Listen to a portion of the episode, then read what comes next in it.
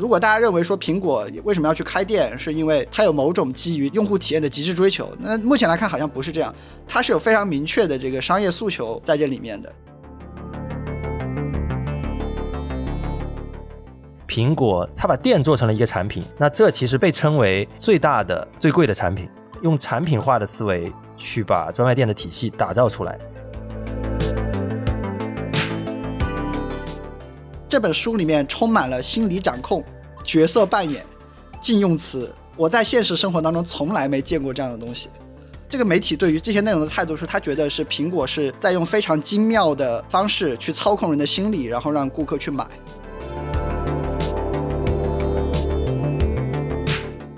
大家好，欢迎来到脑放电波。今天是新年的第一期啊，二零二四年。呃，我们希望今年是一个顺利的二零二四啊。同时呢，本期也是苹果特权系列的第四期。我们今天要聊一聊 Apple Store 苹果零售店。本期呢，主要会讨论三个大的问题。第一是苹果零售 Apple Store 为什么会做得这么好？我相信大家有目共睹啊。以及它在最开始苹果的零售店是怎么变成今天这个样子的？我们可能会带大家回顾一下苹果零售店的历史。那以及上面这些所有，它在背后有哪些商业诉求？有哪些构建的细节和我们的一些思考？那这就是本期苹果特权系列苹果零售店的主要内容。我可以先划定一个大的范围啊，呃，苹果在国内有五十二家零售店，他们分布在二十二个城市。呃，如果你是在一些一二线城市工作和生活，其实你应该都去过这样的门店。这期节目我们附加一些图片和附加一些描述，即便是没有去过，我觉这期节目也是非常适合你来听的。呃，我们其实可以先从大家的这个经历出发啊，Nixon，你最早觉得 Apple Store 跟其他的店不一样的点是什么点呢？原来在生活深圳生活的时候，当时还在做小朋友编程的机器人产品嘛。我后来突然发现，苹果它的那个零售店里，它会给人上课，给小朋友发 iPad，然后教他们怎么去编程。然后我最早其实那个时候我我还没有成为苹果的用户，我就突然发现它有这个东西，我就在官网上预约，然后就去听课。那一次是我人生第一次进苹果零售店，就从此以后就有会有一个印象说，哦，这个这个零售店确实是蛮不一样的，能在里面做的事情是蛮有特点的。你去的应该是深圳的益田假日店对吧？对对对，地下的一个店，当时去就记得。有一个可能是几千寸的一个大屏幕在你面前，然后一个讲师，当时现场可能有一群小朋友和他的家长，我一个人在那边，每个人一个 iPad，然后一个小机器人教你怎么样去写写程序，让那个小机器人走一点转弯啊，画个方格，就是做一些这样的动作。对，可以在店里上课，可能是苹果零售店的一个特征之一啊。它可能不光是一个卖货的店，它还承载了很多其他的功能。这个等一下我们可以讲到。那我们也聊一聊大家去过的这个苹果店吧。可能苹果店最出名的店就是在纽约的第五大道店，有点像卢浮宫的那种玻璃金字塔，它做了一个玻璃房子，方形的一个呈现在地面上，然后整个店是在地下的。从照片上看，每次都是很漂亮的，对吧？我哎，尼克森，你去过吗？这个店？我去年还去了一次，确确实是艺术品。这家店呢，其实是苹果的一个标志性设计的大的方向，就是后来的上海店。在东方明珠下面有一个类似的设计，它用了一个圆形的这个大的玻璃房间。那我们可以看到，这种大型的、非常高的大块玻璃构成的结构，可能是苹果店的一个重要的元素。另外呢，我还去过几个其他的店啊，比如说澳门店。澳门店是有些特殊的，它店内种了非常多的竹子。那澳门店应该是更接近现代的一个设计了，它把很多的绿色的这些概念植入了进去。基本上全球各地的苹果店。都会在最核心的位置，城市里面最贵的位置，或者最有标志性的位置。比如说在巴塞罗那，它在这个加泰罗尼亚广场，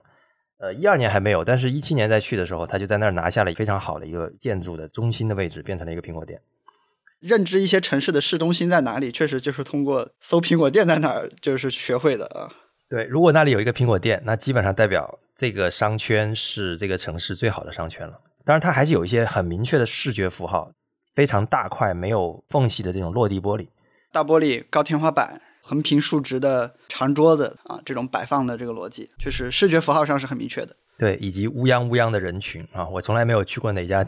苹果店是冷清的，这一点是非常厉害的地方。但是其实作为一个高端品牌，你你想它在市中心开店，可能这个事情是挺好理解的哈。我就发现苹果店其实有一些特点，比如说苹果店现在其实对于新品的发售其实非常重要。但凡是发新品，大家都喜欢在线下去第一批去拿货。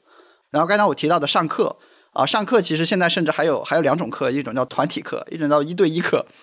哦，特别神奇的一个服务形态。然后前段时间我去了一趟北京的那个三里屯店。当时是做播客，就是听几个做播客的主播在那里分享，它就变成一个类似粉丝见面会的一样的活动，又变成一个公共活动的一个场地了。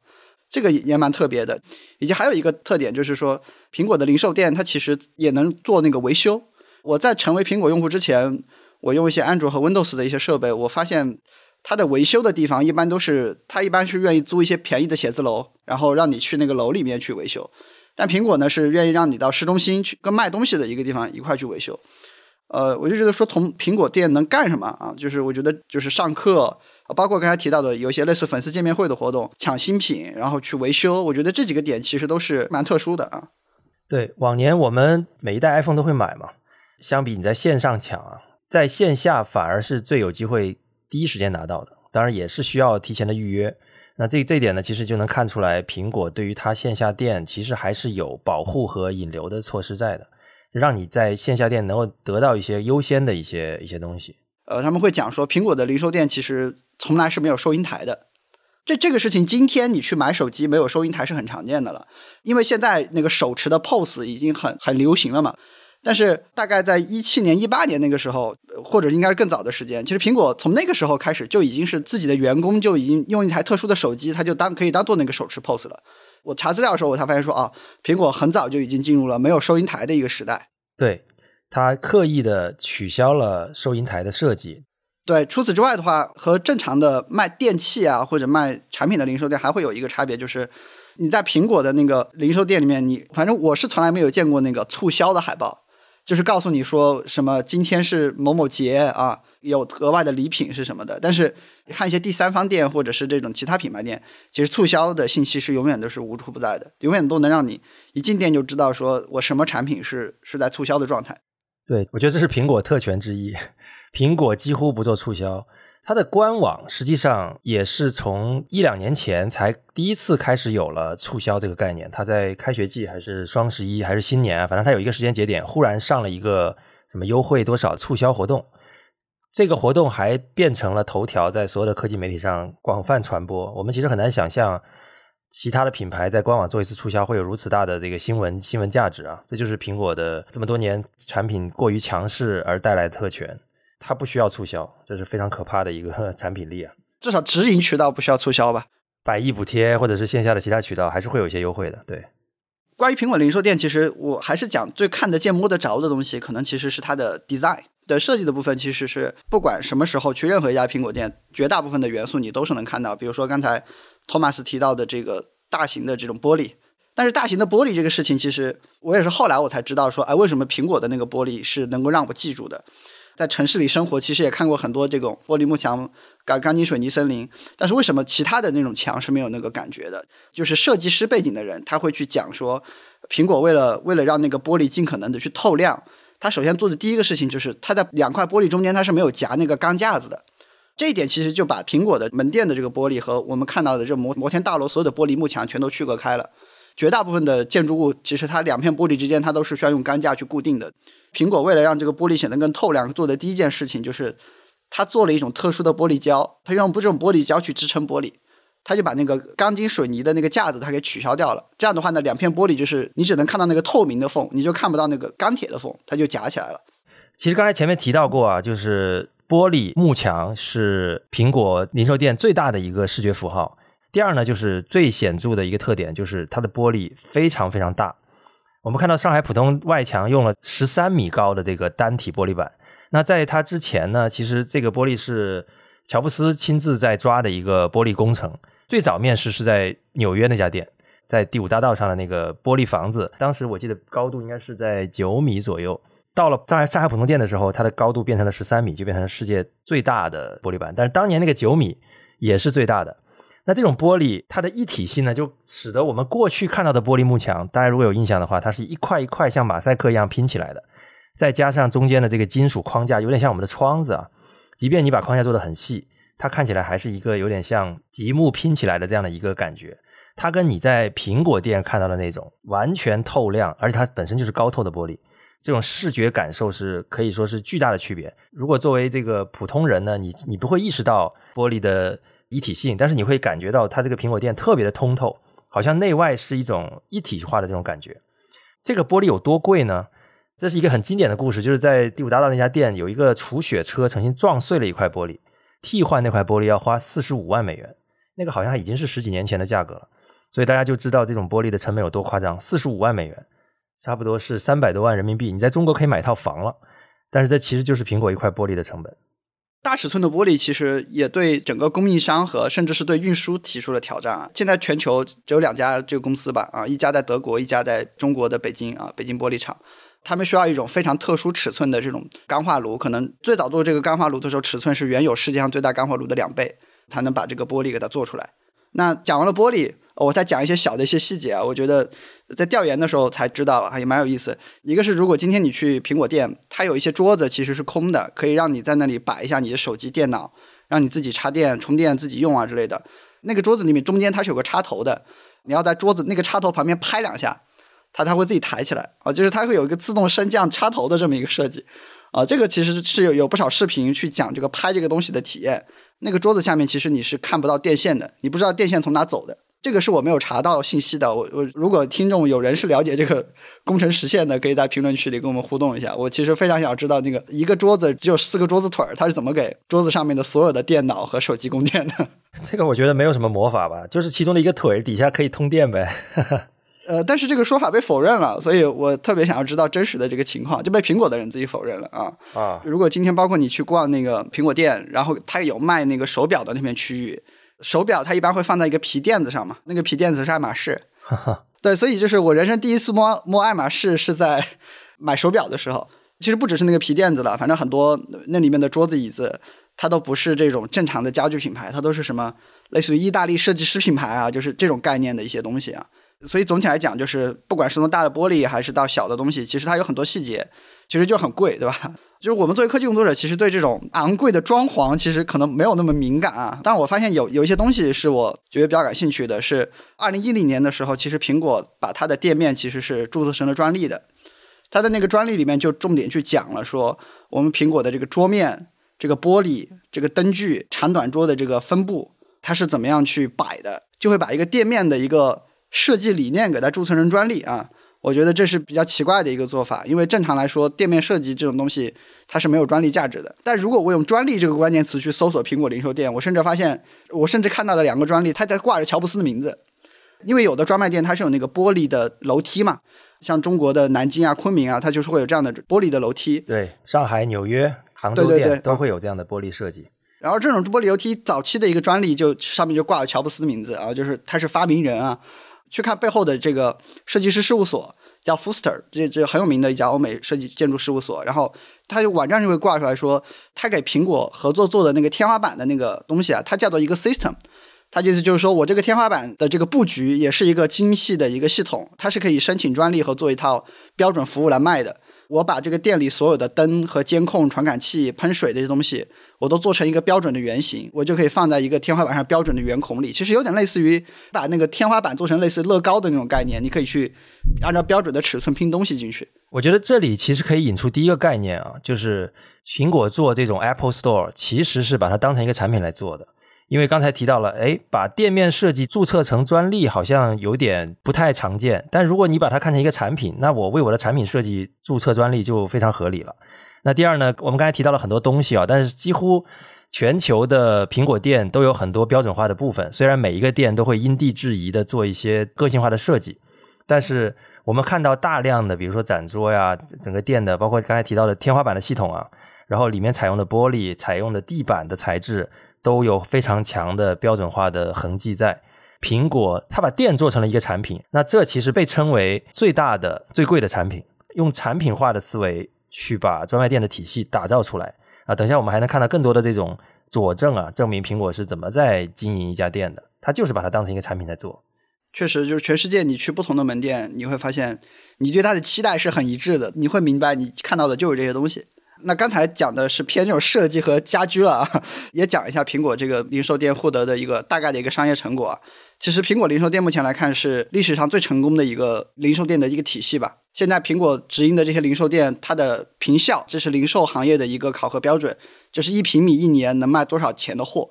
它的平效目前平均下来大概是六到七万美元一平米，大概一年就卖那么多货。然后呢，像是一些很很著名的店，比如说刚才提到这种纽约这种店呢，它的平效可能就到了三十五万美元。至少在纽约市里面，它是有史以来最成功的零售商了。之前从来没有零售商达到过这个平效。那这个平效，它和第二名这个 Tiffany 一个很著名的奢侈品品牌，Tiffany 是它的一半。如果你看前前五名啊，比如说第四名里面也有一个中国听众很熟悉的品牌叫 Lululemon，它的平效是 Lululemon 的五倍。如果是在对比更广泛的这种专业的零售店，就是卖服装的。啊，类似今天你到大街上去看，类似优衣库啊，就这种正常的品牌来说的话，它的平效就已经是正常零售店平效的十七倍了。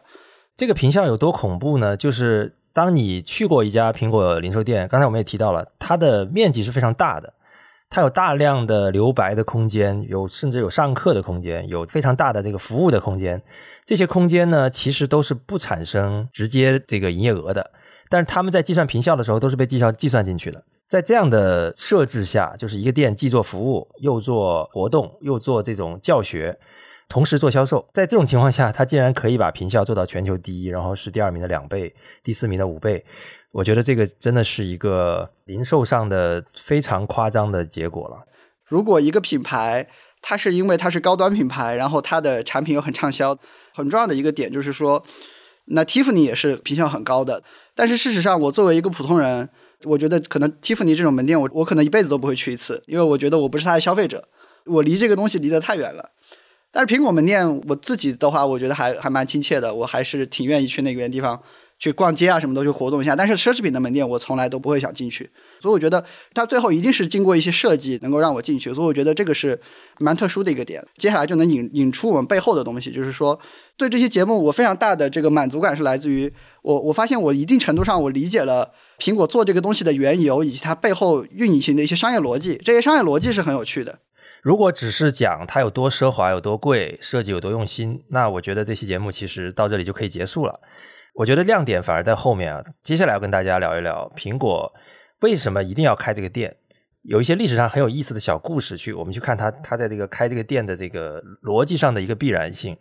作为这个世界第一的手机品牌，它卖的好是应该的，但是卖的这么好。恐怕就有一些这个厉害的门道在在背后了。苹果的这个店其实有一些东西其实是不太符合我们，哪怕是自己作为消消费电子从业者，我们觉得是不太符合这个商业规律的。比如说产品非常少，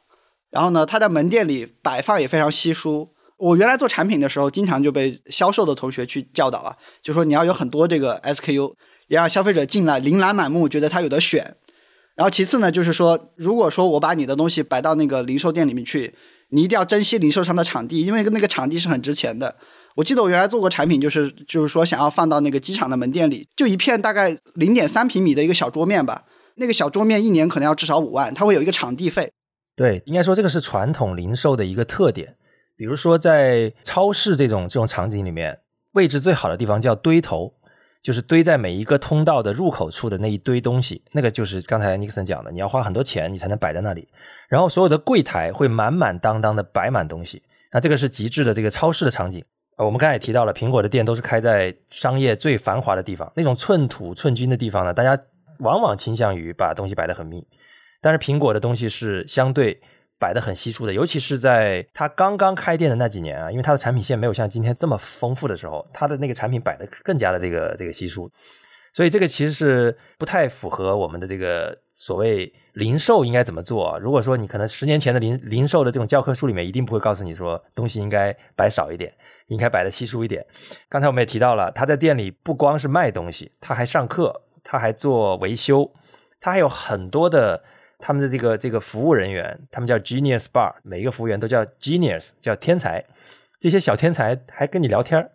通常线下渠道是非常 hard sell 的，就是非常强导向、促销导向、销售的这种做法的。苹果不是这么做的。客户来你店里，然后你跟他聊聊天，你跟他培训，你这个事情是反效率的嘛？你在浪费你的地皮，对不对？对，在其实，在苹果零售店这十几年来高歌猛进之前呢，其实。不管是卖电脑还是卖手机，就是当我们买消费电子产品的时候，我们是没有见过这么卖的。我的第一台手机诺基亚，当时就是在这种卖场的专柜里去买的。什么叫卖场？什么叫专柜？我觉得，如果有一些年轻的朋友在听这个节目，已经不知道这是什么了。当年呢，手机跟电脑啊，都是在摆在一个叫电脑城的地方卖的。八零后可能对这个印象会更更深一点，就是每一个城市它都会有一栋楼或者两栋楼，这个楼呢就叫电脑城。这个电脑城是什么样子呢？它通常在一个比较郊区的地方，比如说北京的中关村。大家不要疑惑呀，因为在可能是两千年初九十年代的时候，中关村就是北四环一个非常郊区的地方，在那个地方就变成了一个专门卖电脑的聚合地。那电脑城是什么样子呢？就是一栋楼，一栋商贸大厦，然后你从一楼开始进去，一二三四五六，甚至到十七、十八、十九。那当时在北京有很多那种大楼啊，顶好电子大厦呀。还有这个太平洋电脑城啊，这些地方都是十几楼，你上去之后都会有一间一间的小隔间，里面就是在卖各种电脑的配件啊，或者是品牌店啊，品牌店可能在一楼开，然后再往上就是卖一些 DIY 的配件啊等等。这个是当年大家买电脑的方式，就去郊区的某一个聚合的电脑城买配件，装成一台电脑。那么从两千零二年以后，手机开始逐渐变成一个必要的电子设备之后呢？手机开始占据了电脑层的一二三层，变成了更加重要的一个销售渠道。那就回到了刚才尼克森说的，我们在一个柜台里面挑一个手机，我要买它，然后把它拿下来。这种销售渠道其实到了二零一六年，当时我在负责海外市场的时候，去到欧洲、去到俄罗斯、去到马来西亚的时候，我看到的大家在买手机的这个这个方式还是在这样买，就是在电脑城的一二三层。哦，一六年还这样。呃，一六年在国内其实已经完成了好多轮迭代了，但是在海外，其实，在手机销售上是比国内要在滞后个两三年的，所以我们看到它还是在这样卖电脑，满满当当的柜台，密密麻麻的门店，然后每一个里面摆的满满的，就是不浪费一寸平效的这种感觉啊。那当年呢，所有的电脑就是这样卖的，除了品牌的专卖店以外，大部分的店都是这种混合类的门店，比如我相信你买那个诺基亚的手机，不是在诺基亚的门店里买的。你应该是在一个什么什么通讯，对吧？对，这个通讯里面就玻璃柜台摆一圈，然后从诺基亚到西门子，从摩托罗拉到三星，就挨个的摆在这些柜台里面，挤在一起一个玻璃柜子。这个就是过去智能手机也好，电脑也好，呃，贩卖的场景。然后呢，我们这里会在 show notes 里给大家放一张这个当年九十年代 Best Buy 在美国的一个电脑促销手册啊。其实这个手册我在国内，我记得二零零六年的时候。在什么顶好电子城啊、太平洋电脑城啊这些北京中关村的这些一楼，它就会有一个柜子，有一个那个货架摆着这个这种这种促销的手册，我看起来是一模一样的。翻开来之后呢，每一个产品占到这个单一页面的三分之一的位置，甚至更小啊，就是一个图片，然后旁边把规格列在上面，然后把促销的价格打上去，就告诉你这个电脑是这样子，你要不要买？这个就是当年我们要买电脑的这个这个场景。对，是的。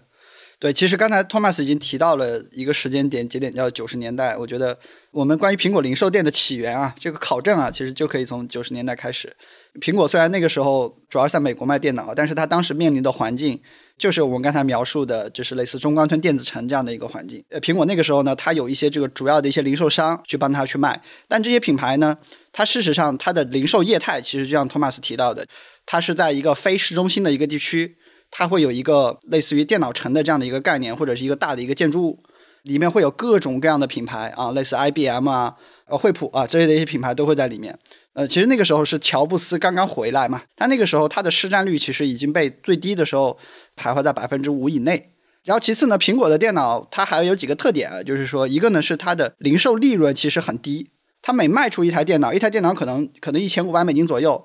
但是呢，他能够给的那个零给那个零售促销员的那个奖励可能只有五十美金。那除此之外，他给零售商的那个零售利润可能也只有百分之九左右。举一个例子，你去那个机场的一些零售店，你去买一些类似耳机这类的东西，他给到零售商的那个利润可能是达到百分之五十的。你一下就能理解这个利润是有是有多么的小。以及有第三个特点就是 macOS 整个系统其实当时是非常小众的。所以就会导致，就是说，来买的主要的人其实都是买 Windows 电脑的。然后呢，我店员这些零售的人，我其实对 macOS 也不熟悉，所以就会造成一个情况，说大家不愿意买、不愿意卖苹果的电脑。所以当时大概就是这样的一个情况，就是苹果这种小众的品牌啊，它在这些渠道里面非常的不受欢迎。Mac OS，它其实从来都不是一个主流的操操作系统嘛，直到今天其实也不算是。但是它的优势在于它的交互体验。那这些东西呢，其实是需要体验或者是非常强的介绍。那作为一个可能传统的 Windows 用户，他才有可能被扭转成一个 Mac 用户的。但是这件事情呢，在卖场，在当时的九十年代末期的美国的电脑卖场里面，苹果是做不到这一点的，因为它利润的低，对吧？产品又不熟悉，大家又不是主要需要这个产品，所以它往往都被摆在各个百货商场的非常不起眼的角落里面。那在这种情况下，你就更难去让用户接受一个 Mac 一个全新的操作系统，他也没有机会去体验你的产品到底有多好。这个就造成了说，我虽然有能力生产非常好的产品，但是在销售的最后一环，我碰不到用户，我不知道如何把这些特性推送给我的消费者，这就变成了一个很大的一个 gap。其实那个时候乔布斯刚刚回来嘛，所以说当时就针对整个门店体系就提出了几个目标。第一个目标呢，他就是发现就是说我要从 Windows 去拉新，他发现最好的方式其实是说让用户先体验到我的东西。然后再去买，我的操作系统太小众了，所以我必须想办法让用户先体验一下，再推进他做购买决策。那第二个目标呢，其实跟我们前面提到的就不打折这个事情是有关系的。很多大型的零售商啊，渠道一旦强势之后，它会出现一个问题是说，它甚至是可以影响你的价格。我举一个例子，比如说有一些大型的零售商，因为你的这个产品的库存太多了，长期占用它的资金，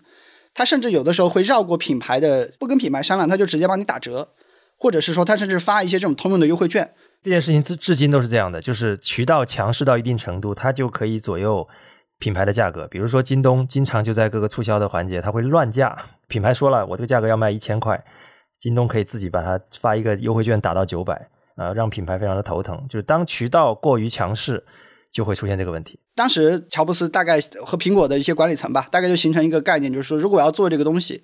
首先我肯定是希望原价卖出去。但是原价卖呢，事实上就会一定存在一个问题，是说原价卖这个东西我是吃亏的，因为可能用户跑三公里之外的一个大型零售商，那里面也有苹果电脑的库存，他去那里就可以去跟那个销售员要一点打折啊之类的。当时就形成一个观念，就是说我一定是要交付一些额外的价值给客户的，就我不能纯卖这个东西，我一定是要给用户一些增值服务，我才能把这个东西卖出去。定了两个目标之后，其实他们一开始没有直接开店，当时其实那个 Tim Cook 其实已经加入苹果了。围绕着这个零售的这个业务，他们做的第一件事情呢，去砍零售商，把一些原来你觉得或者他的促销，或者是他的这种人员培训素质达不到你的要求的一些零售商就砍掉。九七年到两千年三年之内吧，他们的零售商从两万家砍到了一万一千家，大概砍了一半左右。然后的话呢，剩下那一半他们认为是比较好的，所以说他们就在里面去建这种店中店，就类似于说。专门给苹果建一个专柜啊，然后可能给给这些零售商一些特殊的一些促销政策啊之类的，让他们更有动力。但这件事情其实卖了两三年之后，他们发现零售的增长其实达不到他们的预期。然后同时期呢，因为大概九八年开始，就是乔布斯回来之后，从头开始设计的第一代产品已经开始上市了。就是那个半透明的糖果色的那个 iMac 嘛，他们做的历史上最畅销的一款 Mac 电脑已经开始上市了。然后同步呢，苹果也做了一个在线商店，就那个时候苹果已经开始做网购了。苹果就发现说，我其实产品和我的在线渠道已经很很强了，但是呢，这个时候我的线下渠道还是卖不起来。我的产品已经 ready 了，我的产品竞争力已经 OK 了，但我的渠道不行。所以就是说，这个时候其实苹果就会被逼到这样一个程度，就是说，发现说，如果第三方的零售店无论如何都处理不好这件事情，达不到我们业务预期，那我们只能自己开店。是的，但是自己开店这个事情，其实在苹果内部的管理层其实有很大争议的。主要的争议其实来自于说，一个呢是说你电商已经有增长，就去纯搞电商嘛。第二个点呢是来自于说，线下的这个租金会非常贵，而且我还要考虑一些人很多的人员去那边去去去零售去卖。还有这个管理的成本，这个其实对于一家公司来说是非常大的挑战。董事会认为说，你做产品我是觉得厉害的，可是你做零售，你是个门外汉啊！你面对 Best Buy，面对这些强势的电脑渠道，他们告诉你说电脑应该这样卖，而你非要说我自己来开店，这件事情对于大部分董事来讲，他会觉得说，我不觉得你能做成，因为当时的苹果啊。跟今天如日中天，做啥大家都觉得能行的苹果，还还是不一样的。就是那个时候，其实乔布斯刚刚回去，我觉得颓势也就扭了一点点。他还是一个风雨飘摇状态下的苹果，大家觉得说你是不是在不务正业？要怎么还搞自己的店？那个时候的乔布斯已经顺利掌权了，可以说。于是呢，你要不同意，我就把你干掉。所以他把当时董事会里面前杜邦公司的 CEO 就干掉了，因为那个人可能强烈反对苹果开这个线下店。对，当然乔布斯除了开掉一些人之外，他还找了一些人，比如说他把 Gap 的那个董事长请到自己的这个董事会里面来。Gap 是一个很有名的服装品牌啊，尤其是当时是美国引领这个青年潮流的一个品牌。然后呢，他从呃一个大的零售商叫做 Target，他从里面请来了一个叫做呃罗伊约翰逊的人，这个人非常重要，他来做整个零售业务的 VP。他还请了一些专业的一些设计师吧。我在资料里看到比较有名的一个人叫做艾伦·莫耶，这个人是之前给迪士尼乐园啊之类的设计舞台啊，做灯光舞美的这样一个非常有名的一个舞台设计师。他就找了一些人过来。他给的公司我介绍一下，他也是美国一个非常著名的零售商。那 Gap 呢，其实他开店也被视为典范。然后再加上迪士尼公司的舞台设计师，也就是说，苹果在用招人的方式来解决我不专业这个问题。我们不是想说乔布斯三头六臂做啥啥啥行，对吧？我今天做电脑，电脑厉害了，我明天做个店，我也是全球最好。他其实不是这样的，他的背后其实仍然是对专业的尊重。他找的都是非常专业的人来操这个大盘。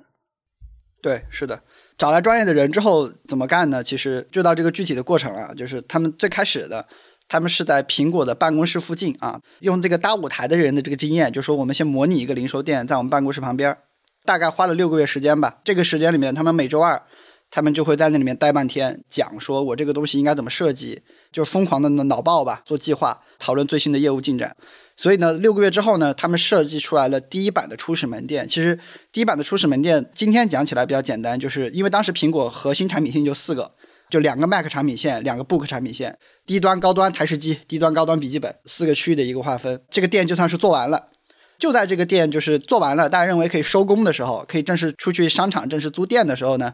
刚才提到的罗约翰逊这个人，他临时就出现了一个问题，就是他突然在某个周一一大早，他跑到乔布斯办公室说：“老板，我昨天晚上做了个梦，我觉得我们这个零售店的这个布局不太对，我们这个零售店的布局是非常生硬的，把四个产品线组合在了一起，用户进来之后，他只会看到这些生硬的产品，他并不知道这些产品能够对我的生活有什么帮助。”所以乔布斯当时就飙脏话了。我为这个东西玩命干了六个月，然后你今天告诉我全部都要改，可能就是在你骂骂咧咧了十多分钟吧。然后最后最后来了一句说啊，我很累，我还不知道，我不知道我能不能重新设计一家零售店。对我觉得骂归骂哈，他还是听取了这些专业的这个新的格局的想法。从现在已经证明他一定是正确的选择。那乔布斯呢，虽然脾气很暴躁，但是他是一个非常好的决策者。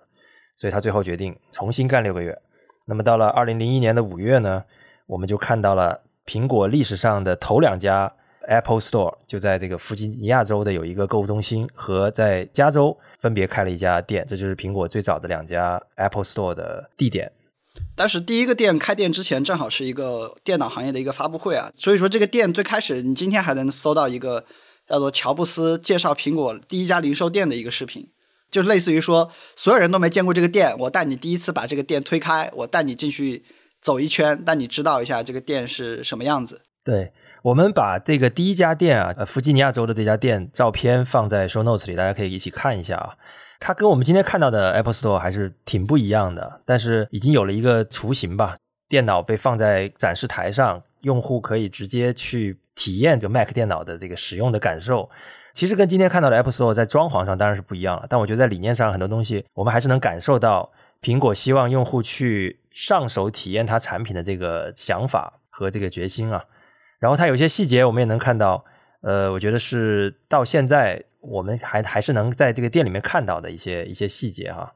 比如说你一进店，你看到就是左边的桌子和右边的桌子，它其实整个完全对称的一个布局。这个布局后来被人考证吧，就是说这个是因为。乔布斯特别喜欢那个，就日本的榻榻米的那种房间，它左右是对称的嘛，它有这种对称布局的情节。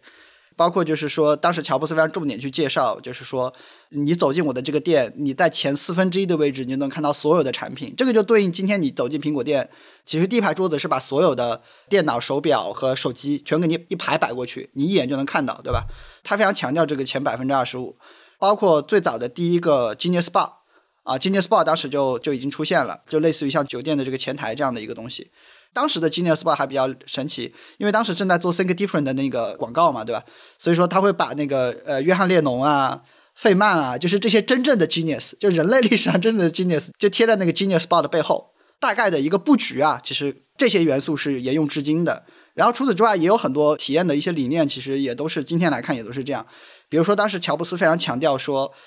我这里是每一台设备都可以立马使用的。这里就可呼应前面我们说到，我们最早在柜台里买手机和电脑的时代，你是要跟售货员说，他才会把电脑给你拿出来，或者手机给你拿出来，你才能你才能去摸，才能去用的，对不对？但是当时乔布斯就非常强调说，每一台设备你进来，你不需要跟任何人说，你就可以自己去用。然后他非常强调说，我 我连好了 WiFi，你可以第一次尝试无线网络是什么东西。早期在中国的电脑城里面，很多电脑虽然摆在类似我们看到这个图里这样的桌子上，但是它是被一个塑料膜封住的，也就是说你根本就不能开机体验它，你只能看看它的外形，然后看看旁边的规格表。你要买，我就帮你开机，你体验一下，然后拿走，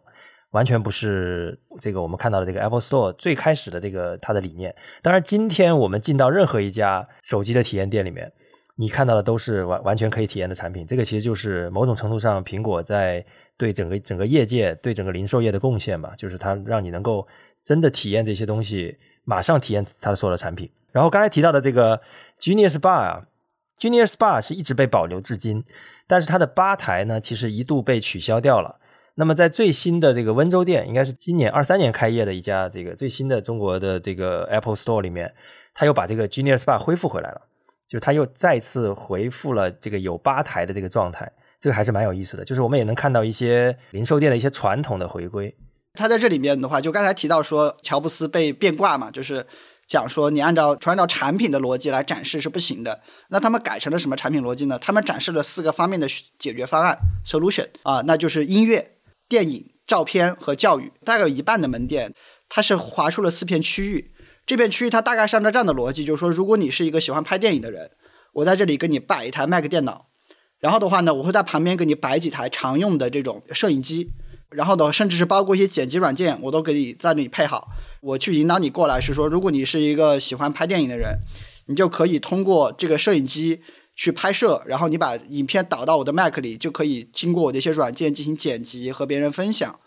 大概是通过这样的一个逻辑吧。他告诉用户说：“我有我苹果是我给你提供的这个解决方案的中心。你在我这里呢，不只能买那个电脑，你也能把这个摄影机，也能把这个剪辑视频用的这些软件，你都可以买走。因为那个时候软件还是光碟嘛，对吧？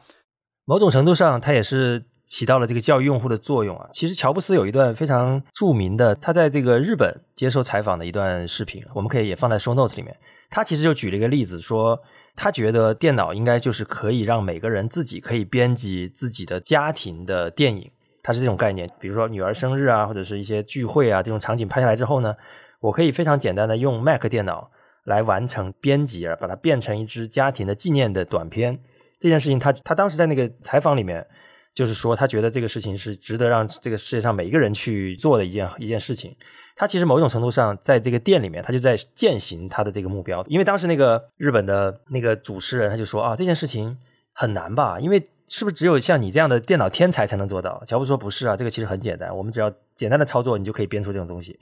他某种程度上在店里面，就是希望践行他当时说的这个理念，就是每一个人都可以编辑自己的短片。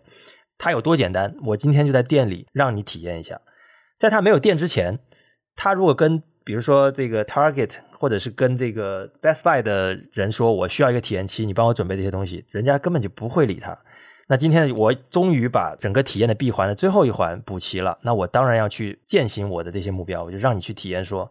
你可以做到这一点，你可以自己编自己的这个短片。当然，我们知道今天终于啊，在这个智能手机时代，我相信大家都有抖音，大家都尝试过编一些这种短片。某种程度上，我觉得乔老爷子当年的这个夙愿算是实现了。我们最后说一下第一个店开起来之后的一些商业的一些回报吧。其实第一个店第一年其实是不太好的，但是他们甚至是要在那个冰箱里放那个依云矿泉水，能够吸引那个客户坐下来。但是到了第二年开始，就情况就开始好转。整个它的前三年的业绩做到了销售额做到十亿美元，那当时就已经是历史上就是增长最快的这种零售商了。当然到今天已经是一个百亿美元的一个零售的一个规模了。通过故这个故事，其实我想讲的就是说。其实苹果的这个门店的这个转变和零售的这个转变，其实对应我们的生活里面，就是从卖场模式到这个专卖店模式的一个转变。如果大家认为说苹果为什么要去开店，是因为它有某种基于这个呃用户体验的极致追求，那目前来看好像不是这样，它是有非常明确的这个商业诉求在这里面的。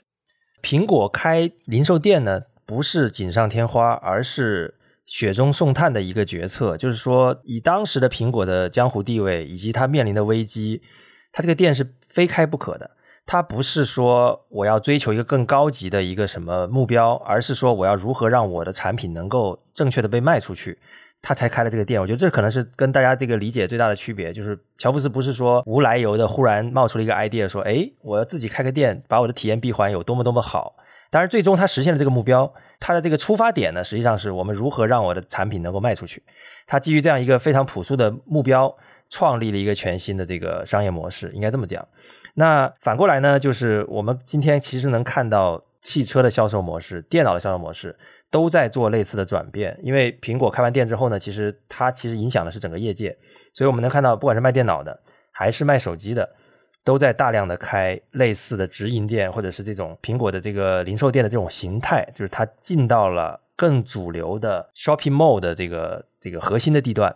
它把店开在了过去的这些 GUCCI、LV 这些奢侈品店的旁边，它开在了商场的这个里面，让用户不再说我必须得到一个郊区的某一个点去购买。的这这种麻烦的形式，而变成了你唾手可得的，你身边就可以购买到的这样的一渠道的转变吧。那在车这个逻辑上，其实类似啊，就是特斯拉它的开店的方式，包括我们国内现在新势力的电动车，他们开品牌直营店的方式，就跟过去的燃油车有很大的不同。燃油车其实很像电脑，四 S 店都是开在郊区的，你要去所谓的汽车城，对吧？其实很多城市是有这种地方的，就是一堆四 S 店开在一起。像一个工厂一样的厂房一样的地方，然后你就去那儿一个店一个店的进去看车。从这种形式呢，就变成了我在商场里就让你体验我的产品，把车开到这个商场里面去。我觉得它某种程度上面临的是当年跟苹果一样的困境，就是电动车其实是有非常多的体验上的革新的。这些革新放在一个库房里面，跟一堆燃油车摆在一起的时候，你是很难有机会体验跟展示出来的。那我就把这个店开到你家门口。开到这些市中心的地方，让你在逛街的时候，哎，我这个时候可能没有购车需求，但是我要进去看一看，这是个什么什么车，为什么摆在这个地方？然后我才发现，哦，原来它的体验有如此多不一样的地方。这个非常像苹果的 Mac 系统跟 Windows 系统的体验上的差距一样，就是你不体验，你就不知道。那我也不会专门去电脑城去体验，电脑城也不给你这样的机会体验，那我只好自己把店开到你楼下。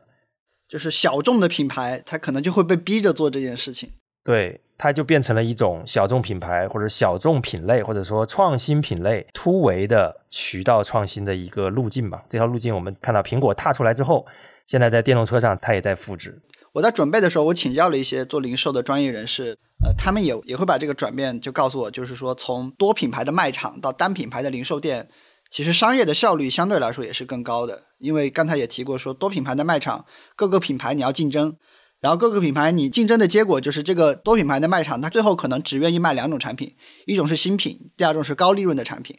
这样的话呢，其实你的产品的那个竞争力，你的产品的长期口碑其实是体现不出来的。多品牌的卖场它本质上来说是没有忠诚度的，它也不会培养用户养成忠诚度。所以这个点其实就有点类似于你今天去机场和高铁站，你看到一些有一些耳机啊这一些品牌，你去看到的产品往往都是这种呃设计的很新奇特的。很大程度原因就是，它一般会给出一些额外的利润给到零售商，让他愿意去推送。但是真正有长期口碑的、很耐用的那些经得起时间考验的品牌呢，它其实是满足不了这个要求的。他更多就愿意说自己开一些这种单品牌的直营店，或者说单品牌的授权店，让你去体验。这样的话，我的用户的忠诚度会更好。那我们现在聊完了苹果为什么要做苹果的这个零售店，以及它当时开店的整个历史之后呢？我觉得我们还是要解答最开始提出来的这个问题啊，就是我们知道苹果零售店应该做得好，应该卖得好，但是卖得这么好，他到底做对了哪些事儿？那接下来我们就跟大家聊一聊，就是要做好一家零售店呢，到底有哪些挑战，以及苹果是如何做到这些挑战的？做好一家店，其实第一个点，其实我们已经提过，就是这整个建筑设计和这个和这个区域设计。那这块来说，我觉得就优秀的设计能力，它并不是那么稀缺，因为我们看国内很多公司啊，比如说类似华为，它有个欧洲小镇，对吧？然后如果你在深圳生活，你去那个西丽，你路过那个大疆创新的总部，叫天空之城，这些楼其实都能体现出这家公司叫什么？叫设计能力，它是溢出的。它不仅产品设计的好，它甚至能把自己的园区和门店都设计的非常好。但是事实上，零售它本质上是一个服务，对不对？它不是说给你把楼造出来，你人就愿意走进去买东西。呃，零售更重要的是说，你的用户怎么样被触达，你的用户怎么样被服务，开开心心的买了一个东西回去。所以我觉得真正难的那个部分，其实是怎么样管理好这么庞大的一个零售服务，而且能够让这个零售服务非常高效率的运转。其实苹果的零售店有一个很特别的地方啊，就是我们看到二零二一年的这个苹果的数据，它显示苹果的这个零售的部门有七万名员工，也就意味着它在全球五百多家零售店里面的所有的 genius，你你们面对的每一个穿着苹果的这个工服的这些服务人员，都是苹果的直接的员工。这一点其实大家如果在这个外企啊，或者是在大的大型企业待过的话，大家应该知道有一个概念叫外包嘛。大部分公司呢，它其实会把一些对于公司来讲，他们认为这个员工的价值偏低的这些这一部分员工，会用外包的方式聘请这部分人。但是苹果的所有的零售员工都是他的正编员工，还蛮少见的。因为这样算下来的话，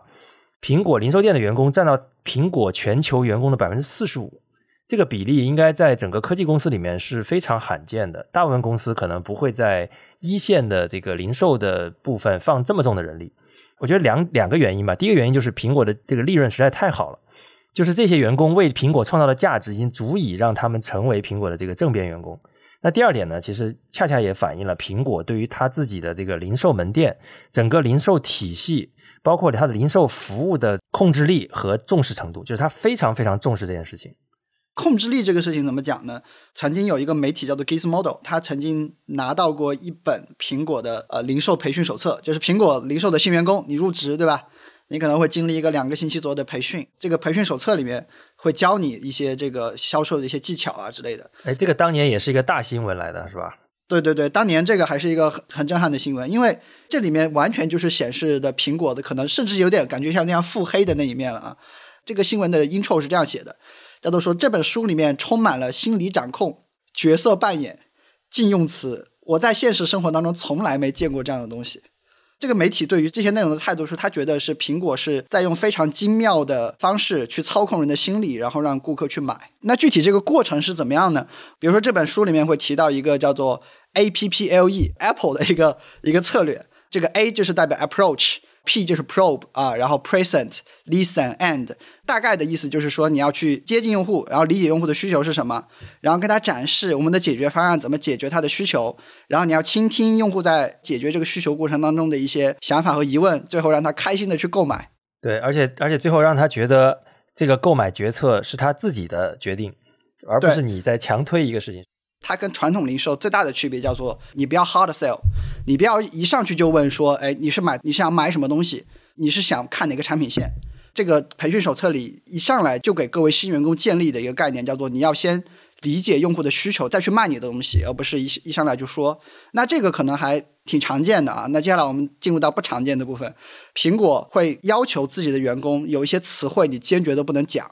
如果有一些词汇让用户觉得苹果的产品品质不好。或者说我对于苹果的理解不深入，你就要规避这些词汇。比如说，这个我的机器非常烫，那你作为这个零售一线的人员，你应该怎么跟他沟通呢？你不要说这个很烫的这个问题，我们来怎么来解决一下？你应该说这个机器现在有点温暖，对吧？我来给你解释一下这个东西怎么回事。如果苹果的这个客户他的机器死机了，你不能讲死机。苹果的这个零售店体系里，他认为是一个很严重的词汇。你要讲的是哦，这个机器它它停止运作了，它停止响应了。对，刚才那个说说温暖，可能用中文讲，大家会觉得有点有点有点奇怪啊。它其实英文是 warm，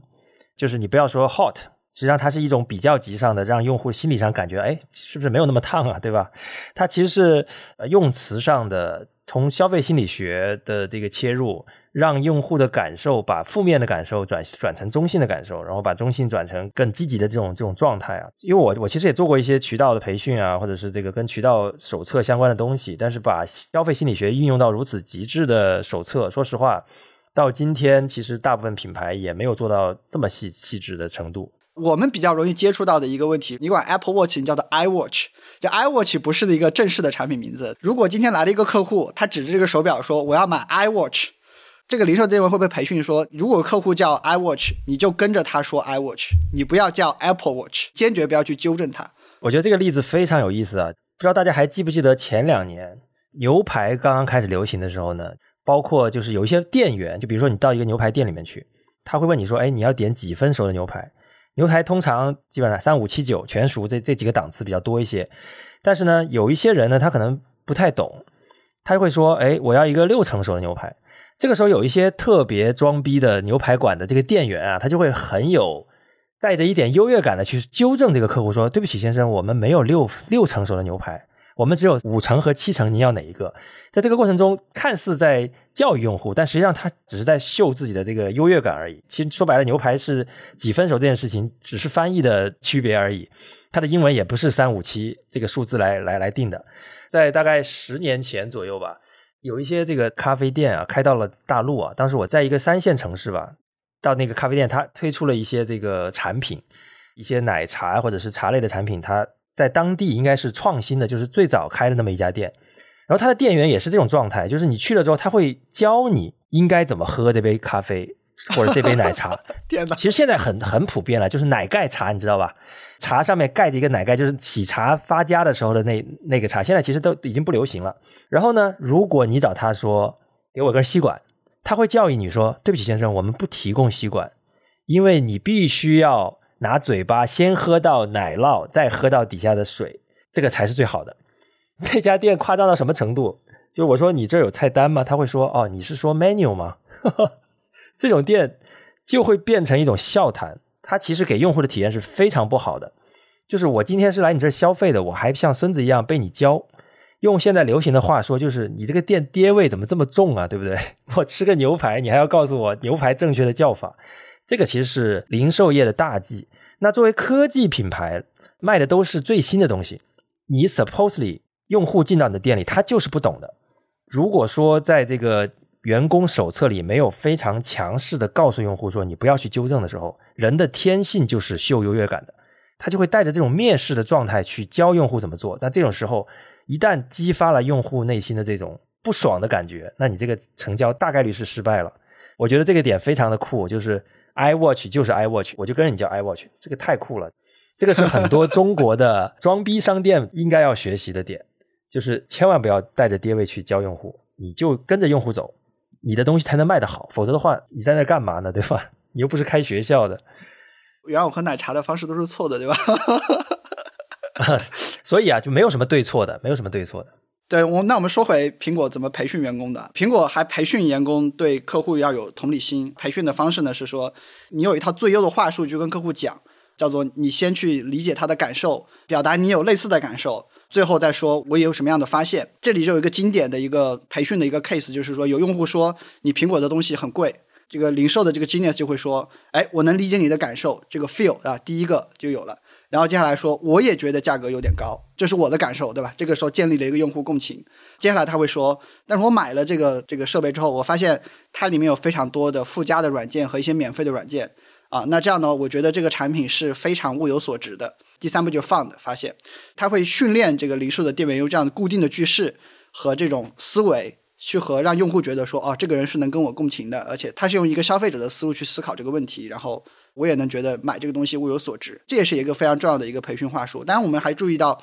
它还有一些其他的一些细节，就是整个苹果零售店在管理上，比如说，我发现苹果它会要求把那个电脑的屏幕它都调到七十六度这个位置。那七十六度其实是一个站着去看那个电脑的话，其实是不太舒服的。你想要往下按一下那个屏幕，你才是正式电脑屏幕。然后我在一个采访里面，我是看到苹果的员工是承认这件事情的，就是说，因为这个角度，用户一看会觉得这个显示不舒服，他就会去摸一下这个电脑，摸了一下这个电脑之后，用户很可能下一个动作就是敲几下键盘，打开一些应用，所以整个互动其实对我的转化率是有帮助的。这个事情在心理学上甚至还有一个概念叫做禀赋效应啊，它是一个跟金融心理学相关的一个概念，还拿过诺贝尔奖，这个是非常有名的一个设计。我觉得这个地方非常的巧妙啊，它让你跟电脑产生那种互动，甚至甚至是用一个让屏幕打开的角度不太舒适的方式来做到的。我觉得这点非常反常识，因为我们通常过去在做这种门店的这个设计的时候，我们通常会尽可能让用户的方便，对吧？比如说用户什么角度看的好，我们倾向于把电脑就打开到那个角度，让用户直接看就好了。那苹果反其道而行之，就是让你觉得，哎，这个角度我要把这个屏幕往下摁一点。因为通常可能要到一百度左右，你才会比较舒服嘛。七十六度，你看屏幕是站着看是是看不太清楚的。这个其实跟很多专卖店做法又是相反，尤其是一些卖相对贵一点的这个产品的这个店啊，它甚至会摆一个牌子在那写“请勿触摸”，对吧？嗯，它是完全跟苹果的理念相反的，它是要营造一种距离感，而苹果呢是让你去跟它互动，这种互动呢就会让你产生对它的好感，它就是希望用户去。体验这个产品的用户感受，只有跟它交互了，你才能知道这个产品不是冷冰冰摆在那里的，它是有很多好用的地方的。苹果从这个结果倒推出了我应该去怎么摆这个店面的这个屏幕角度这么细节的这个东西。那其实它是一个非常以终为始的公司啊，应该可以这么讲。对，然后除此之外，这本培训手册里面还会提到是说，你不要让用户一次性等太久，他把这个技巧叫做重设用户时钟。就相当于是说，如果今天你去买东西或者去处理问题，中间如果你被晾在那等待的时间很长，你其实很容易有客诉，对吧？很容易有这种不满。我确实是想起来，我最近一次去修那个 Apple Watch，我确实遇到这样的情况，就是就很神奇。我不知道苹果它是基于什么样的机制来去协调和管理的。一开始接待我的是一个人，然后中间就会有另外一个人过来问我，告诉我我的进展。过一会儿呢，又会有人又会有人问我说：“哎，你需不需要一些其他的一些帮助和服务？”然后中间是三个不同的人。就是按理来说，我去修东西，其实只需要一个人接待我就就行了。这个人把我的东西让工程师诊断，然后告诉我应该付多少钱，应该应该怎么修就完了。但是我就会发现说，苹果其实它中间会间歇的，它会故意的让一些员工临时的来告诉你一些信息，进展怎么样啊？你还需不需要什么帮助啊？这个也是苹果零售的一个技巧，它就是说人的心理就是，如果一次性等很长的时间，你会觉得这个时间特别长。但是如果说中间我有有人来跟你接触过。你脑海里的那个等待的时间就会归零，你就会觉得说啊，我好像等了十分钟，这个问题就解决了。但事实上，你看表，你会发现你在那个店里待了半小时，甚至是更长时间。我也有类似的经历，就是在这个 Genius Bar，很神奇，就是他让你在那儿等，然后过一会儿就会有人过来说：“您是白先生吗？”然后他就给你把他引到引到另外一个地方，或者是告诉你进度。总之，他就确实是在不断的在中间 touch 你，不会让你在那儿等到很难受。我是会注意到，他们有的时候在中间在 touch 换人的时候，他们好像是他们手上的那个 iPad 和手机，类似于软件上会做某种交互一样的，就好像是说软件会提醒你，你应该去 touch 一下某个正在等待的人。我我不知道啊，这个这个我其实非常期待，如果有人了解，如果有人在苹果店上过班，我非常有期待有有听众能够给我们反馈一下这个机制到底怎么实现的，因为这个事儿我想想就觉得很难。尤尤其是在店里很多人的时候，所以最后再讲一点点关于培训的东西，就是苹果其实还会培训员工去解读你的微表情，啊，就是如果一个人一直在揉你的鼻子，可能代表说他对店员说的东西不太相信；如果一个人因为进来店很热，他就解开外套，其实这个也代表这个人他是一个处于开放的一个状态，他是愿意听你讲一些东西。他从心理学上，从对话的话术上，怎么跟你共情上，其他非常多的这个对员工的一个要求。我觉得这个也也解释了我们刚才的这个最开始的疑问，就是为什么苹果会把它所有的这个一线的员工都不做外包，而作为自己的正式员工？因为当你做了如此多的培训之后呢，其实这一些员工的价值跟他的产出其实是非常高的。那苹果要想管理好这些员工呢，当然要给他更好的福利和更好的全面的管理。那这个时候，一个外包系统显然是无法满足这件事情的。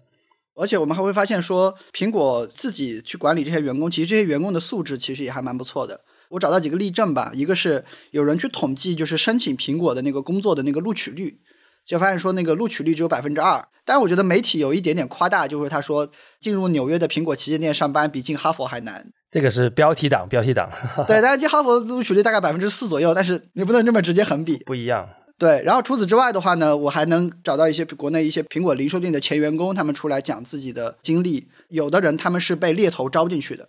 对这个事情其实也是很特殊，就是一般来说只有被认为价值很高的岗位，他才会聘得起猎头嘛。正常零售店的这个体系，其实它是不会用得到猎头的这种招聘的这种方式的。其实我们也能看到说，在苹果在中国区吧，啊，可能他有一些零售店员他是会去上课的，那他们会去刻意的是从。类似于一些四 A 公司，就广告公司里面，他去找一些原来做创意的、给人做提案的人，原来这些人都是广告行业的白领，然后现在去做零售店。所以说，从这个例子里面呢，也能看出来，苹果的零售的员工其实他的这个员工素质相对来说是是是比较不错的这么一个状态。呃，我最后还找到一组数据啊，就是关于苹果零售店的这个这个员工管理的。因为苹果一四年之前是单独披露零售店的这个财报的，所以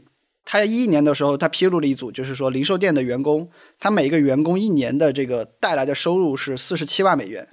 呃，四十七万美元，如果你换算成今天的人民币的话，比绝大部分的公司的这个单人的人效，甚至是互联网公司的人效都要更高的。就是我们讲一家公司一个人能赚多少钱，每一个访客他就能产生五十美金的收入。大概能估算这个转化率。从人效和转化率的这个口径来看的话呢，这的话是二零一一年的数据，可能到了今天，因为通胀的原因可能会翻倍。通过这样的数据，我们就能一定程度上就能解释为什么苹果愿意招那么大规模的，而且是高素质的零售店的员工。它从商业上来说是行得通的，而且就是零售店其实它会有一个特点，就是说，因为它算是直营体系，没有中间商赚差价嘛，它的利润率相对是会更高的。我们今天虽然苹果不再披露零售店的单独的营业收入，但是我们大概也可以预估，它可能会贡献百分之十到二十的销售额，但是它的利润点可能会贡献整个公司百分之十五到二十五的利润。整个苹果的零售店在管理的时候，其实我们也能看到有一些细节啊，包括最开始我们讲的苹果为什么要做没有收银台，这个是因为苹果做第一个店的时候，乔布斯去找那个他的董事会的人，叫做甲骨文公司的艾利森啊，也是位硅谷大佬，专门去帮他去做这个手持结账收银的这个体系。我自己原来也有朋友就是在苹果中国上班，但是他告诉我说，自己的主要工作其实是在为整个线上和线下销售开发一套自己内部的这个系统，去迭代它的功能。能够看到，就是说，苹果其实为了很好的去运作平零售店这件事情，除了管人之外，它其实也是付出了不少的这个整个系统开发的一些成本吧。所以刚才其实我们一定程度上已经解释了为什么苹果是一个重直营的一个商业的一个体系。之所以重直营，它一定有对比，它的对比其实就是我们熟悉的常见的手机厂商，比如说类似华米、OV。它的厂商呢，反而是更重这个经销或者是代理的，这个其实是苹果和我们熟悉的其他的一些手机厂商是最最重要的区别。今天可能你你走到你家附近的商场，你会看到各个品牌的这种授权店，它就是只卖一个品牌的产品，然后店员甚至也都穿着这些品牌的衣服。但事实上，我觉得这个是除了苹果之外的手机厂商非常有意思的一个点，就是其他的手机厂商，它在重渠道的同时，它会淡化经销商和代理商的存在。这个其实是一种是一种更理解消费者心理的表现啊，就是说，它会让你觉得你家门口到处都是这个品牌的直营店，但事实上不是的。事实上，其他的品牌它的授权店其实是是占比最大的。比如像华为，其实它的直营店只有十八家，但是我们在官网上查到的这种授权店就一千九百家左右。那小米呢，那就更多，可能一万多家门店里面只有三百家是直营店，剩下的都是这种代理商和经销商开的这种第三方的店。你看，像那个代理商关系最好的，像这种 OV，对吧？我有两个同事，就是是入职就是在这种 OPPO、vivo 开始的。他们工作的第一年，其实就是被派到代理商的公司里面去学习怎么样去买手机。这个其实就说明说，苹果是非常注重管理自己的体系，但是其他的手机公司呢，是更多的是注重管理代理商的这个体系。呃，应该说智能手机的这个销售体系还是前五的品牌各有各的非常明鲜明的特点的。比如说，OV，他们其实是在曲线做得更好，渠道是可以深入到毛细血管的最细的地方。它在一些夫妻店，它都会有很好的管理的这个体系。小米呢，它其实有有一些在 follow 苹果的做法，它也开了。几百家的直营店，因为你知道你要做到 top 五的品牌，基本上你一年在国内都是七八千万、上亿的这种手手机的销售的数字，它就需要有更广的渠道的覆盖。那这些更广的渠道覆盖呢，对于国内的这些手机厂商来讲，他们选择的方式就是以代理商、以渠道的合作的方式来扩大它的这个店的这个经营的体系。我觉得大家都在受苹果的影响啊，因为即便是他们合作的，比如说小米之家，它在大部分的门店，也就是说它在体验端。它通过强管控的方式，也尽可能的实现了类似苹果这个零售店的这种一致性的品牌体验。当然，它没有办法做到像苹果这么强的，在这个投入上，不管在设计上还是在人员上这么强的投入。但是，它已经尽可能做到一个看上去差不多的单品牌的体验的这个环境，有着有着一致性的设计，有着很好的这个产品体验的展桌等等等等。我觉得这些都是苹果它对整个零售业的影响。对，这么说来，就是其他品牌其实也挺有智慧的，对吧？就是让你误认为到处都有它的这个一致性的品牌门店。对，它有它的低成本的完成方式，因为我们都知道苹果在手机上拿走了百分之八十甚至九十的利润。那剩下的百分之十是剩下的几家厂商大家来分的。那在这种利润的巨大差距下，它显然没有办法愣头青的去复制苹果的零售店模式。这个也就是为什么我们讲我们这个系列的名字叫苹果特权，直营店体系仍然是苹果的特权。其他厂商知道它这么做的好处，但是也无法复制。这个就是所谓的特权。我觉得有一个特权，接下来可能是不是苹果的特权，是其他手机公司的特权，就是因为最近几年特别多的小米和华为的那个门店嘛。然后很多店的那个面积是很大的，然后如果你去问那个零售行业的人，很多人会告诉你说，他们之所以愿意在这几年，就是手机已经就是红海市场的时候，开始开这种大面积的门店，其实他们是在为卖汽车做准备。这个可能是反过来讲啊，就是其他品牌也有一些新的一些特权的玩法啊，比如说手机店里面开始卖车。我我觉得可以再期待一下，因为苹果汽车一直是一个很神秘的一传说啊，有的说立项了，有的说立项之后被砍掉了。有的说推迟了，我觉得未来几年也许我们还是有机会看到一辆苹果汽车的。到那个时候，可能这个特权又回到苹果这边了。对，当然也有可能那个时候是可能是苹果要学习一下其他的厂商，它是怎么样，就是先开始把手机的渠道和智能汽车的渠道就是合并在一起做的。是的，嗯，那做完了一些商业化的解读啊，我们再来看看苹果零售店最近几年的一些转变吧。前面提到罗恩·约翰逊，苹果零售店最早的这个 VP，他二零一一年他他离职了，中间有很短暂的有其他人接任，但是因为其他人他的这个思路是降本增效啊，所以就发现说苹果在一三年到一六年，其实苹果的整个的直营体系其实是进入一段低潮期，它的收入占比甚至是在下降的，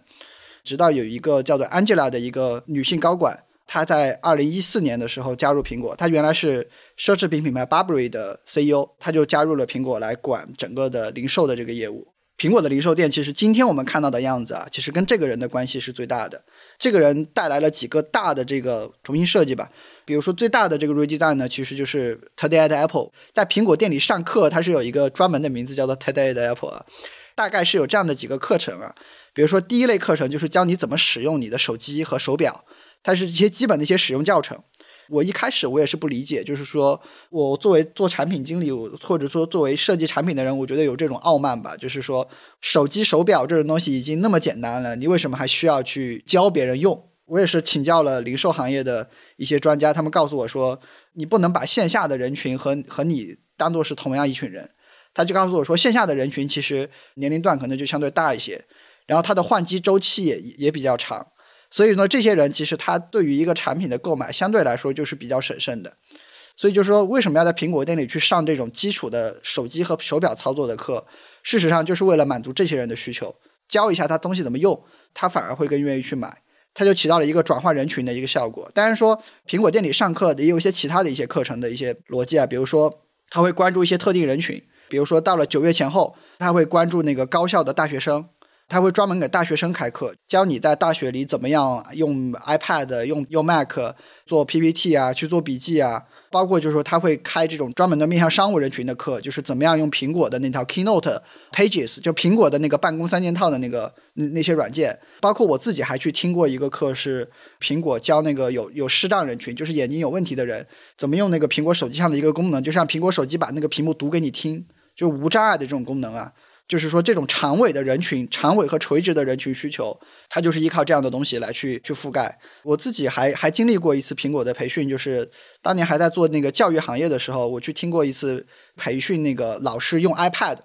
那场培训是我觉得我听过的最精彩的苹果培训。他在一个小时里面教了我八个技能，八个技能包括什么呢？它包括说怎么样五分钟，你用那个 Keynote 和一个 Apple Pencil，你就可以画出一个动画，在你的课堂上就可以展示一个非常非常流畅的动画给你的学生作为课件。他让我去模仿，如果你是一个物理老师，你要怎么样让学生理解重力加速度这件事情？他就教我怎么用那个 iPad 的里面那个连拍的那个功能，拍一个苹果怎么样丢起来，然后再落下来。我当时听完那个课，我就感觉说，哇，原来我我我手里的这个 iPad 有的这些免费软件，事实上就能做非常多的事情。包括今天我们作为播客的创作者，其实苹果有一个软件叫做酷乐队，它是免费的，你买了苹果的设备，你就可以用那个东西。然后它剪播客其实也是很好用的，所以就是整个从上课这个事儿啊，我就觉得说，苹果的这种培训其实是也是能非常大的提升它的软件的一些增值的，就是让我觉得手里的这个设备是更值钱的嘛。然后除此之外的话呢，我还会有一个变化，是因为我原来接触过另外一个体系，就是给苹果的零售店里面其实还会卖苹果认证的官方的一些产品。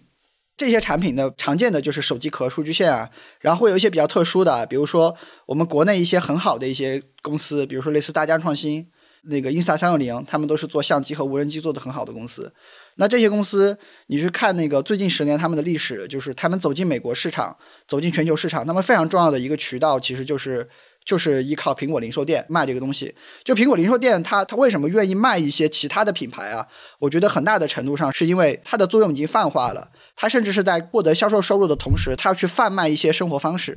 它让自己的用户体验到一些不是我苹果的东西，但是呢，我能让你体验到一些特殊的生活方式。就是说，你能认同我这种生活方式，未来你大概率是对我苹果的品牌忠诚度也会更加提升的。就类似 Lululemon 让人在店里做瑜伽，我是让你成为一个呃认同我的这个倡导的一些生活方式的这样的一个人。前面两个点聊完之后，你就会发现说，其实它有非常强的这种就是营销的这种属性。这个是我觉得最近八年以来吧，尤其 Angela 这个人来管苹果零售之后带来的最大的变化。你发现它不是一个简简单单买东西的地方了，它是一个做营销的一个场所，它是一个你进行一些生活方式的一个场所了。对，但我觉得它引入比如大疆啊、Insta 三六零啊，引入这些苹果非手机的这个第三方的产品呢，它当然有生活方式的考虑啊，但是同时呢，它也是在为它的这个平效的提升在做贡献。因为我们也知道，苹果零售店如今已经变成一个如此如此重要的一个零售渠道了。那么这个渠道呢，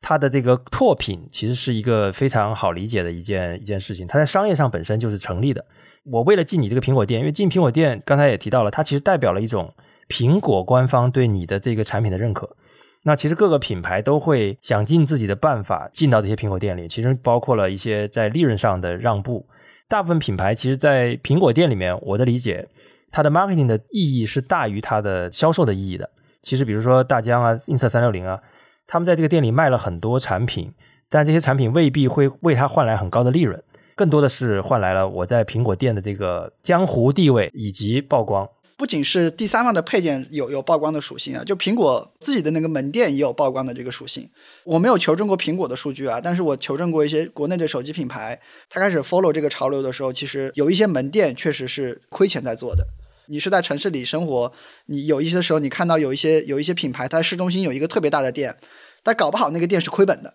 但是呢，他对这个店的定义就是说我这个店亏出去的钱就当是营销费用，它就是这个逻辑。如果大家看过 iPhone 十五的发布会啊，你会发现里面有一个很奇怪的人，叫自然之母，他的出场非常突兀，而且占用了很多的时间。这个其实是现在整个硅谷乃至全球的科技企业共同的热门话题，就是所谓环保，在 ESG 层面，他做了非常多的事情。那在店里呢，我们能看到一些新的变化，也是在环保这个层面出现的。其实刚才我们讲了玻璃，那我们没有讲的是地板。乔布斯时代的这些这个 Apple Store 最早的地板呢，都是乔布斯亲自选的。他选的是在意大利的一个专门的山区才有的一种石料，这个石料的颜色、纹路、纯度都符合的，它才会作为全球的这个门店的这个地板。在当年呢，这个地板是专门用这个天然的这种石材的地板的。但是后面呢，他开始转向用别的材料。因为把一个意大利的石头切完了之后运到全球去，它的这个碳排放其实是很高的。真实的原因也是因为这个石料供应已经 满足不了苹果在全球这个门店数量的激增了。那么新的地板呢，其实就变成了一种相对更少碳排放的材料，它是用呃一些树脂的材料加上一些大理石的碎石、石头、玻璃，然后经过复杂的工艺。打磨之后产生的新的材料，这种材料呢，材料强度很高，缝隙很少，而且又更好使用。因为原来那种石材其实是很容易就被一些有颜色的饮料去去污染的。因为之前我们还听过一些故事，就是换了一块这个地板要多少钱啊？就不光是玻璃啊，换一块地板也挺贵的。那现在苹果呢，就开始用一些非常环保的材料，在替代它原有的一些不环保的那一些材料，通过这个门店作为它的这个第一阵地，去展现他们企业。在 ESG 方面，在环保方面的一些决心，对，这也是苹果有了自己的门店的一个非常大的好处，就是他想传递任何新的东西，他都可以以门店为阵地啊，去向用户、向媒体、向公众去传达他的价值观。看最近几年，就是呃做宣传的这个角色越来越强了。OK，刚才我们其实带大家一起回顾了一下苹果店的现状、创始的整个过程，以及我们也针对苹果店的这个惊人的销售的这个数字呢，做了一些商业上的解读和解构，就是为什么它能做到这些，它在背后有哪些有意思的事情。那我们也看到啊，苹果店的这种新的业态，因为它今天当然不新了，但是在它创立的二零零一年，它是一个非常新的这种零售的形态，背后呢是一个新的品牌，一种新的品类，想要在全球取得好的销售形式，它总要匹配一个新的渠道，这就是其实苹果店的整个过程了。我们也提到，像这种特斯拉新能源汽车，它为了跟燃油车有一个完全不一样的这种突破，也选择了一样的方式，选择了新的在商场里开专卖店的方式去卖汽车。这个其实同样是一个新的产品，要匹配新的新的销售渠道来完成销售的方式。大家也知道，我们台其实是一个非常关注 XR 领域的这样的一个泛科技的频道啊。那我们其实之前的节目也提到了 Apple 的 Vision Pro 这款应该是划时代的 MR 的产品呢。它这个产品涉及到，比如说近视眼的验光配镜，它有一个近视的这个夹片，以及它的面罩的形式、试戴的方式，包括整个体验，因为是完全全新的交互。它既不是手机，也不是电脑，用户几乎都是第一次使用这样的一个空间计算的设备。在线下，通过这个 Genius Bar 的 Genius，一步一步的引导你去体验、佩戴、试用、选择这些配件，最终到买回家。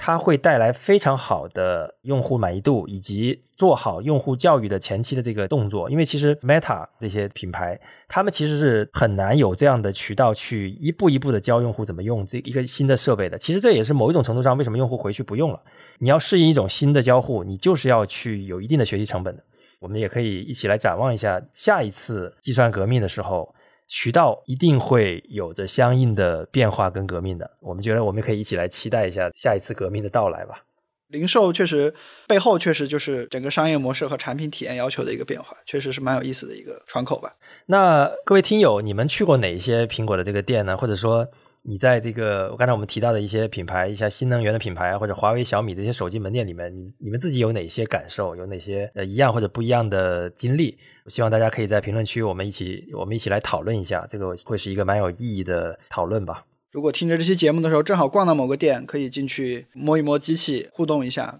告诉我们你的感受和想法。好的，那么本期节目就到这里。好，谢谢，感谢收听脑放电波，欢迎在苹果播客。小宇宙、喜马拉雅等播客客户端搜索“脑放电波”，找到并关注我们。如果你觉得这期内容对你有所帮助，欢迎你在评论区留下反馈，这对我们非常重要。